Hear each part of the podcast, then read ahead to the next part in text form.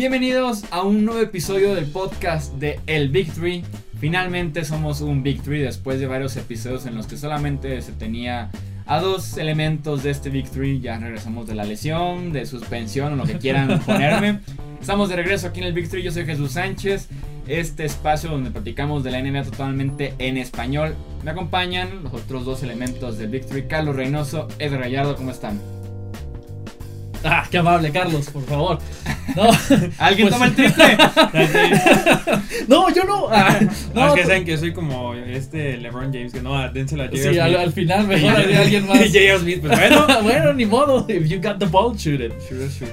Este, no, pues sí, ya estamos en otro episodio más, listos para arrancar con estos temas que, que nos trae esta semana, después de que la pasada no salió el episodio por problemas técnicos del Three, pero ya estamos de vuelta y felices y listos para hablar de este deporte que tanto nos apasiona. Sí, estamos de vuelta, tenemos temas muy interesantes. Probablemente muchos de ustedes eh, fueron ya partidos de la NBA. Ya fue el primero eh, cuando estamos grabando este, este episodio. Y ahorita que dije que soy como LeBron James, creo que aquí más bien ya le falté el respeto a sus últimos partidos. Porque se ha convertido en un jugador super clutch y que ya tiene su step back three super afinadísimo.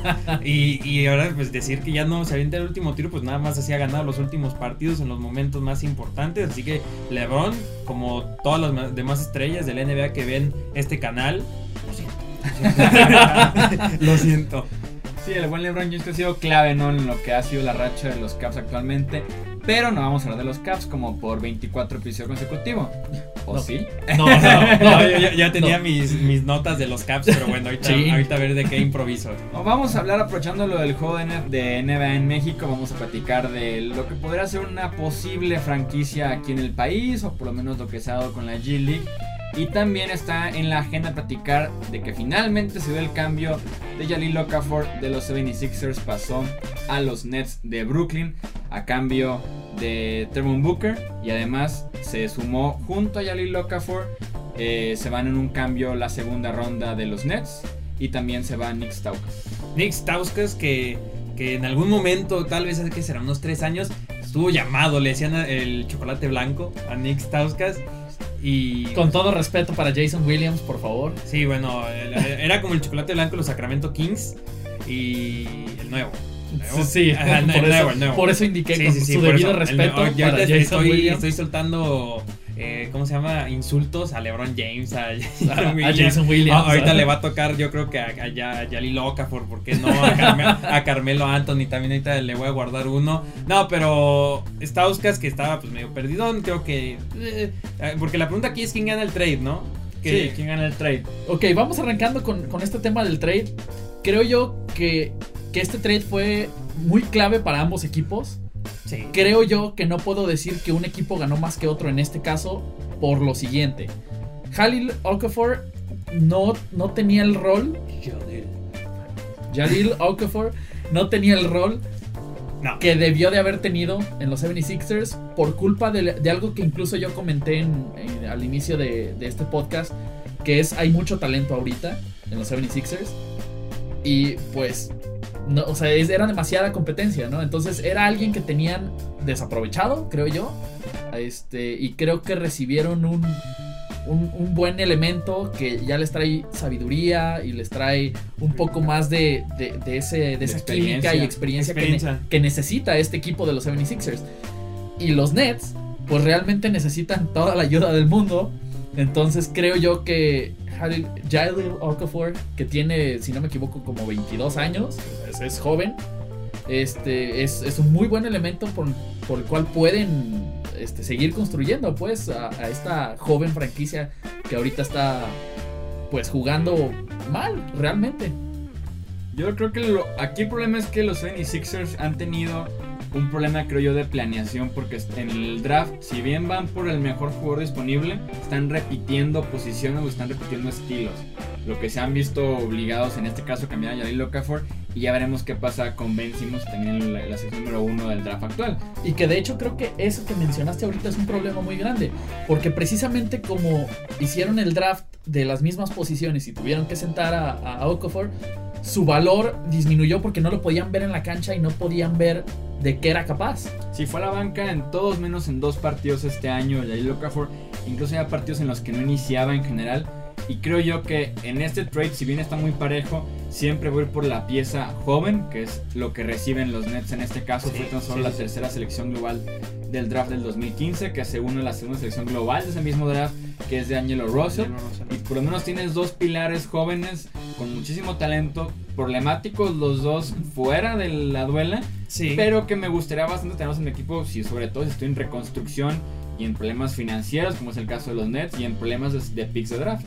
Sí, no, mientras de Angelo Russell no grabe nada con el Yalil Oka, porque no, creo que ahí no hay ningún problema, creo que dentro de la duela no vamos a discutir aquí el talento ni de, de Angelo Russell, o en este caso en cuestión de Yalil Okafor, que Yalil Okafor, pues los problemas, ¿no? Que él mismo por Twitter, él ya había dicho, ¿sabes qué? No, no me gusta estar aquí, estoy molesto, quiero irme, ojalá ya me dejen irme, y pues ya era cuestión de tiempo, solo era ver qué equipo decidía apostar por Yalil Okafor, y apostar en el sentido que es un talento para construir tu franquicia, que es joven y que tiene todavía muchísimo por avanzar y que es un excelente jugador, que sí no lo hemos visto estos últimos años, estos últimos partidos, eh, pero aquí con Brooklyn llega a un muy buen plantel para poder decir, bueno, es momento de demostrar que pues, Su desarrollo. es como tanto para él y de Angelo Russell es como el equipo perfecto redención porque el equipo tiene problemas financieros, no tiene una pieza así que digas, bueno, vienen a acoplarse, sino más bien el equipo se va a acoplar a ellos. Y los Sixers pues simplemente se deshacen de un jugador que no le tenían, no le sacaban provecho, reciben a Stauskas que ahorita andaba checando el celular rápido, ahorita estaba pensando que él ya estuvo en los 76ers, ¿no? Y sí estuvo en los 76ers después de Sacramento. Y Booker, que es un jugador experimentado, es un asesino en el aro, pues bueno, es un buen trade. Te deshaces de un jugador que no usabas, consigues a dos jugadores que son rotación. Y sí, y a responder la pregunta, creo que esa es la, la respuesta. O sea, no hay un perdedor como tal, pero si tenemos que escoger quién no, gana ganaron más, los Nets. ganaron Los Nets. A mi gusto. A mi gusto medio me decepcionan los 76ers que tienen muy buenos jugadores y no le puedan encontrar un rol a cada uno de ellos para que todos sumen al mismo tiempo porque el talento ya está. Tienen que estar los cinco más talentosos y mejores sobre la duela. Sí. Y creo que no era el caso con Jalil Okafor. Ya veremos qué pasa también en un futuro con Markel Fultz y Ben Simmons, Sí. que también ahí van a chocar en algún punto Claro. cuando ya esté listo Fultz. Entonces, tienen que encontrar la manera de hacer los ajustes de que estén los talentosos en la duela, sí o sí, choquen estilos, choquen posiciones, deben de hacerlo. Como es el caso de, digo, como mención rápida de los Rockets, precisamente, que como todos vimos la temporada pasada, James Harden estaba en, en posición 1 y fueron un monstruo de equipo. Este, esta temporada llega Chris Paul. Todos pensamos que iba a haber un choque ahí muy fuerte y realmente, Contrario. Realmente es que se acoplaron increíble. Digo, estamos hablando ya de, de veteranos, de gente que ya sabe No, mueve la superestrellas, para empezar. Y superestrellas, exactamente. Pero digo, ese, ese es como el estilo al que, al que deberían de, de tirar los 76ers.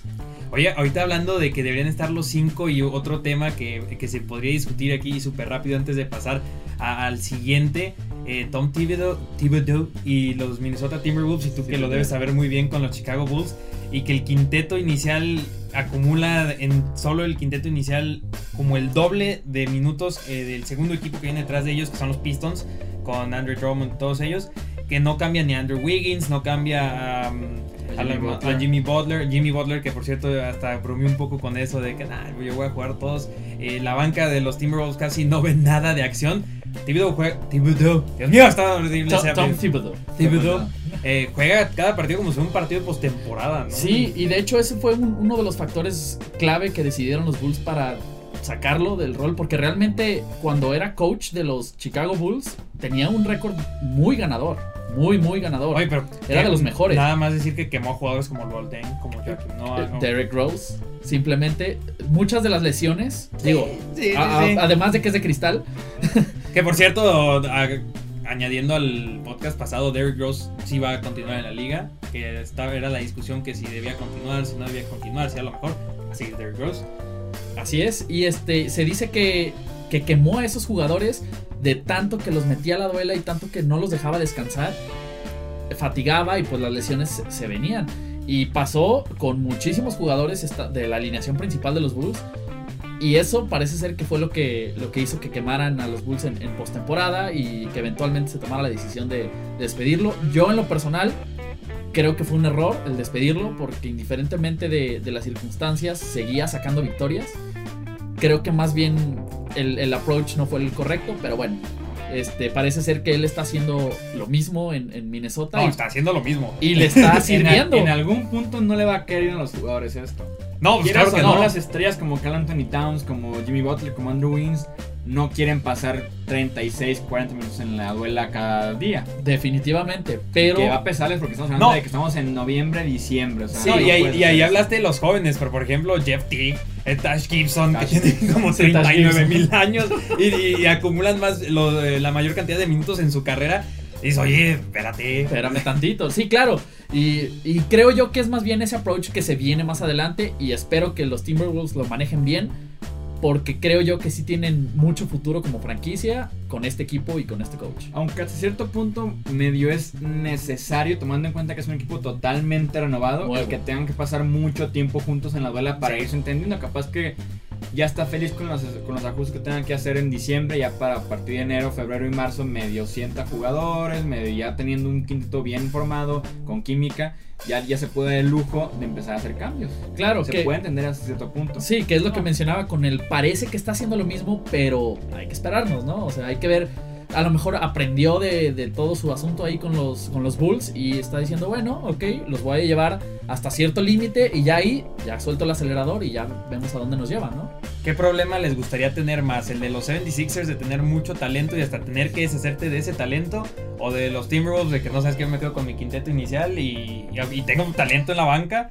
Pero Bueno, yo veo más como problema el asunto de los 76ers que el de los Timberwolves. El de los Timberwolves no lo veo como un problema porque la solución a ese problema es muy sencilla. al- Y ya. Que ya, ya. Y este Mete a Jamal Crawford. y, y por el otro lado, no, no veo esa solución tan sencilla con los 76ers porque, como lo acabamos de ver, terminan dándole un valor muy bajo a, ta- a ese talento y reciben cosas que yo creo que si, lo- si hubieran podido demostrar bien el talento en la cancha primero, hubieran podido recibir mucho más.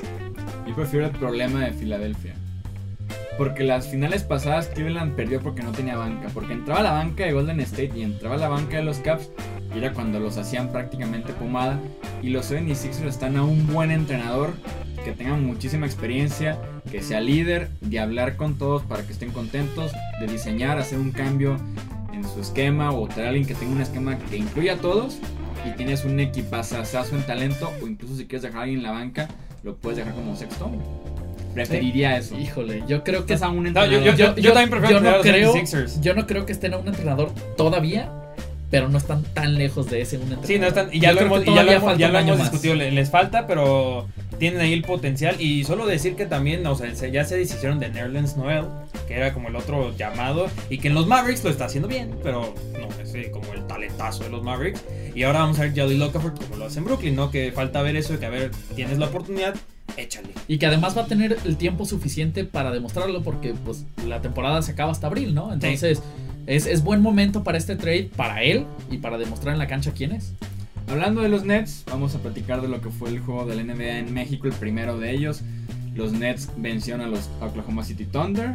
El sábado. Nadie se sabe cómo pasó, pero no, ok. eh, si vieron el partido, es como un masterclass de cómo echar a perder un partido en el cuarto cuarto contra los Brooklyn Nets. Que digo, no, tienen a D'Angelo Russell, a D'Angelo Russell, Y a ah, no, pero ya tienen a Jeremy a y a Jeremy Lin. Y el sábado se enfrentan al Miami Heat, los mismos Brooklyn Nets. A tu Carlos. del mismo Ahí debería haber estado. los- Eh, ¿Qué dije? Ahí debería haber estado. Pero estás- pero estás aquí, No, aquí que es mejor. Pero no lo dejamos ir. Pero, pero pronto. Pues más, ahorita hay que poner el fondo de la arena de la Ciudad de México para que se sienta. Sí, sí, No, ese tiene que ser el fondo de este podcast. Va, que se, que sienta en la arena Ciudad de México. Platicamos de NBA México. Anunciaron una academia de la NBA aquí en México con por lo menos 12 jugadores para iniciar, 5 de ellos mexicanos. Está el proyecto de una franquicia de la G League, que es la liga de desarrollo de la NBA, para estar aquí en la Ciudad de México. Y así como en un futuro muy lejano, con posibilidades muy limitadas, Remotas. una franquicia de NBA en México. Ya se había hablado de la franquicia previamente y de hecho me sorprendió bastante la respuesta del comisionado. Si no me equivoco fue hace como tres años que le, le, ¿Ya era Adam Silver? le pedían, sí, de hecho creo que tenía como un año o algo así. Le pedían qué pasaba con el regreso de los Seattle Supersonics Mm. a, pues, a Seattle, ¿no? O sea, que, que cuándo, cuándo se podría. Y decía él que veía más viable abrir Una una franquicia en México que regresar esa allá por el problema del estadio. Ahí te va. 30 Arena. franquicias en la NBA, dos expansión, Seattle y Ciudad de México. En Seattle acaban de aprobar una mejora que viene de, de dinero del- de los impuestos de los que viven en Seattle para mejorar la arena que donde juegan los Supersonics y traer de regreso a la NBA y la NHL. La NHL, correcto. NHL. y a la NBA Pero- le interesa sumar dos franquicias para que sean 32, Sí. 16 y 16 Pero- en cada división. Pero que quede claro, yo también ahí estuve leyendo ese asunto. La NHL, la NHL ni siquiera ha tenido negociaciones para nada Pero con ellos. Tráete a Nashville, tráete a Tampa, algo así, y sin Sí, sí. problemas lo puedes Claro. ver. No, no como expansión, en la NBA sí sería expansión. Y allá no, Y allá creo tendría yo- que ser. Sí, ese ese es el punto, pues, de. Y creo yo que en la NBA ese segundo equipo sí podría ser la Ciudad de México. La arena está, la arena Ciudad de México. Sí, la arena es sí, es Definitivamente la arena Es no, de no es ningún problema. Lo- el único problema que le La veo yo es la distancia que se tiene que viajar por los equipos y más con, un, con una agenda tan apretada como lo es la NBA, que de hecho ya ahorita como está la, la situación en puro Estados Unidos y, y Toronto nada más, este, tuvieron que expandir dos semanas la temporada regular. Pero ya existen estos eh, grandes eh, espacios de tiempo que un equipo está como visitante de que ah, los Knicks de Nueva York están las próximas dos semanas en la costa oeste, frente a Sacramento, frente a Golden Correcto. State. O sea, se la pasan ya mucho tiempo, una semana completa, semana y media fuera de casa. Totalmente. Podría sí. aplicar, vente por Dallas, por San Antonio, por Houston, Ciudad de México, te vas a Los Ángeles y son trayectos de 3-4 horas nada más en avión. Híjole, de Ciudad de México a Los Ángeles. Son como 3-4 horas. ¿Sí? Eh, yo nunca he ido de Ciudad de México a Los yo, Ángeles. pero yo creo no, que o es un sea, lo- más, como, ¿no? como lo maneja Chuy, sí, o sea, sí es, sí No, es no, viable, por supuesto, no, no, es, es la única forma de Yo, hacerlo. yo lo veo más el problema que, y seguramente si me estoy equivocando, díganoslo en la sección de comentarios de todas las plataformas en las que encuentran el podcast. Con cariño, por Sí, favor. con cariño, no, no, Carlos, vete. con- hate. Eh, yo no sé, o sea, tal vez la primera temporada sí veríamos la arena llena y luego si traes, si te traes figuras, no sé, a D'Angelo Russell y a Jalil Okafor como parte de esa franquicia, es, es parte de una broma. Esperaba risas de mis compañeros, pero pues ahora, bueno, tráete a una estrella al equipo y a lo mejor sí los, la primera temporada lleno. Pero yo- tengo la percepción que aquí en México no hay tanto fanatismo por la NBA. Y me imaginaría Diría más que una- sí, ¿eh? Ah, Yo me imagino. Es que ahorita que Sí, son sí, los. NBA Es el Games. segundo equipo, es el segundo deporte más practicado en México la NBA. Del, del básquetbol, Del básquetbol, después del después del fútbol, fútbol soccer. Sí, yo también creo que. yo también creo que, que hay, hay definitivamente este, público para la NBA aquí en México. Y como digo, el único problema que le veo es la distancia. Si se puede arreglar algo de cierta forma, como lo que menciona Jesús, y que sea viable para los equipos, yo encantado, la verdad, ¿eh? Yo Ah, no, pues sí. Me voy a vivir a Ciudad de México. Sí, fácil. Creo que uno de los problemas que tendría esa franquicia sería el convencer a agentes libres y selecciones del draft para firmar con la ciudad. Claro, porque tendrían que prácticamente vivir ahí. No, pero tienes como tienes todo el sistema ahí, en Estados pero- Unidos, por ejemplo, la NHL recientemente con los Golden Knights en, los- en Las Vegas, tienes todo un sistema que cuando se abre una nueva, nueva franquicia hay forma de conseguir los jugadores, a los agentes libres, tienes a tu figura. O sea, yo creo que ahí tanto tampoco habría tanto problema en ese sentido. Yo creo que sí habría por lo menos una figura. Eh, yo creo que regresaría del, del regreso Nájera para que, para que esté jugando ahí el Nájera. Que ahí estaban, por cierto. Sí. Y sobre Junto todo, con Horacio Llamas. y también de lo más importante, creo yo, el dueño de la franquicia. Ah, eso. eh, Tiene eh, que ser un dueño. creo, que, creo que de todo lo que hemos dicho, eso es lo más importante. Porque, Slim. porque va a ganar en pesos mexicanos y tiene que pagar en dólares. Sí. Entonces tiene que ser un dueño de poder adquisitivo amplio y amplísimo y grandísimo para que también pueda desarrollar sobre todo el inicio porque las ganancias Sí. van a tardar en llegar. En patrocinios me queda claro que México puede Sí, tiene bastante porque cada evento está patrocinado por 4 o 5 marcas importantes. Imagínate una franquicia. Oye, Pero ¿cómo, si el dueño sería vital. ¿eh? cómo sería el uniforme del equipo de México? Como los de fútbol, como los de León, donde de publicidad. Afortunadamente están limitados a Sí. un anuncio. Pero en lugar de tener Por- aquí Rakuten o acá, no sé, Spalding, algo acá van a tener Banco Azteca, pero... bueno, algo es algo. No, ¿no? ya, sí, ahorita que dijiste, creo que de todos los puntos que dijimos, yo que me lo saqué, parece que el bolsillo, sin, sin nada de, de fondo, que es el segundo deporte más practicado, creo que ese es el más, el más importante, porque ¿quién, quién se animaría? Alguien que se, tiene que alguien que se Ajá. anime. Yo nomás conozco una persona, y digo, no la conozco directamente, Porque pero no sé si sea negocio. eh, ¿eh? exactamente. Ajá. El único que puede tomar ese riesgo es Carlos Slim. No, y, Tendrían que ser así como un modelo muy parecido Vamos marcándole. No, pero es que. al que tienen los Tigres en la Liga MX. ¿Qué es? Perdonen la ignorancia, pero. Paréntesis rapidísimo de fútbol soccer. Los Tigres no generan ganancias, pero tienen Cemex tan fuerte, un poder Que no necesitan. que no, no quieren ganancias. Solamente no pierdas dinero, es todo lo que te pedimos y por eso invierten mucho. Lo que van ganando es lo que van invirtiendo para que el equipo nada más no pierda dinero. Y como les gusta el fútbol, mantienen su equipo muy bien y como no pierden y no necesitan ganar porque tienen a Cemex, la cementera más Sí, importante de México, detrás de eso. Será algo así nada más yo creo, que no genere pérdidas el equipo de NBA en México. Sí, eso sería lo más importante. Porque ya sí hablando en serio en el tema yo de, de los fanáticos, que eso es un problema que sí hay en Estados Unidos, que es uno de los deportes más practicados, no el más practicado allá en Estados Unidos, ahí estamos de acuerdo. Que hay muchas arenas que si son partidos, por ejemplo, digamos que se llaman los México. Los México Perros, que así se llamara la franquicia. Y contra los Brooklyn Nets, ¿no? No muchos irían. No, y, y ya eh, avanzando las temporadas, un México Perros contra los Denver Nuggets, ¿no? Que en cuanto a nombre tal vez no llame mucho la Sí, atención. porque aficionados en Estados Unidos tendría cero.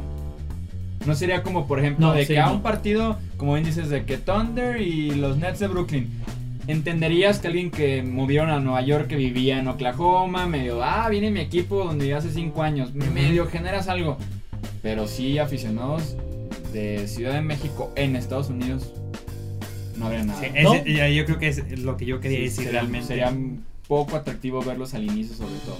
Sí, o sea, sí, sí es una. Es muy arriesgado. Yo creo que tal vez dentro de años, años, sí. Sí, comenzamos, ¿no? sí, Que- sa- ¿Sabes qué podría ser como la solución perfecta de que tengan cierto talento y sean atractivos para televisión, para dueños, para otros rivales en otras ciudades? ¿Firmar a LeBron James? No.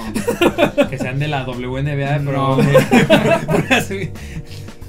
que los dos primeros jugadores de ese equipo, Liangelo y Lamelo Ball. ¡Ah! ¡Ah, estaría buenísimo! Sí. Liangelo Sí, sí estaría, y Lamelo sí Ball. estaría muy que bueno. la Bar Ball sea el GM de ese. el coach, el coach, el coach. No, el GM, o sea, que sea el encargado de todas las No, no, operaciones. eso estaría muy mal. No, el coach para verlo renegar ahí en la cancha y todo. Liangelo y Lamelo Ball para la Ciudad de México. Lo escucharon aquí primero para Sí. cuando pase. Eso está buenísimo. Que dejen de buscar allá en Europa. Aquí en México Aquí tienen está la solución. su franquicia. la franquicia de los Ball. Big Baller Big México. Baller, Big Baller Brand, si nos quieren patrocinar, adelante. Big estamos- Baller México. El siguiente episodio con las peleas de Bibi. Que por Sin cierto, problemas, que ¿eh? por cierto en el video de ayer que se está viendo este podcast, vean a Karim Jackson qué camisa trae puesta. No, la, por la- favor. la Bar. Spoiler La, la Bar. La No, Bar por favor. Señoras y señores, qué, qué, qué buen, qué buen comentario. sí me lo imagino, estaría increíble. No, no, esto ya fue demasiado. Yo creo que es momento de despedir este Sí, podcast. sí, ya. porque ya, ya Cada fue demasiado. Sí, no. Carlos, Edgar, muchas gracias. Muchas gracias, Jesús. No, Carlos. no, gracias. Un placer, como siempre. Ya saben en qué plataformas nos pueden encontrar. Ya saben, en los comentarios también de YouTube interactúen con nosotros, ahí les respondemos. También en los de, Twi- en los de iTunes, hasta pónganle calificación. También- iTunes, Tuning. Que nos digan qué les Stitcher, parece lo, lo de la idea de Leangelo y Lamelo. Sí, sí, sí. O, o- suéltenos sus ideas también y a ver qué, qué, qué aparece ¿Qué por podemos ahí. armar de ese quinteto titular del Mexico City Dogs, como diría Carlos? No, yo ya dije Big Baller México. Tienes que contarle cierto quinteto de la franquicia. Entonces, déjenos en los comentarios. Carlos Reynoso, de Rayardo, yo soy Jesús Sánchez. Esto fue el Big Three finalmente con los tres aquí jugando en el poste, tirando, asistiendo, haciendo de todo un poco. Y consiguiéndole trabajo a los Bob. Nos Todo. vemos. Hasta la próxima. Oye, si es que hasta, tío, la Ball de GM, imagínate, estaría bien loco. Ojalá ojalá No, eso estaría muy mal. Llámanos, la.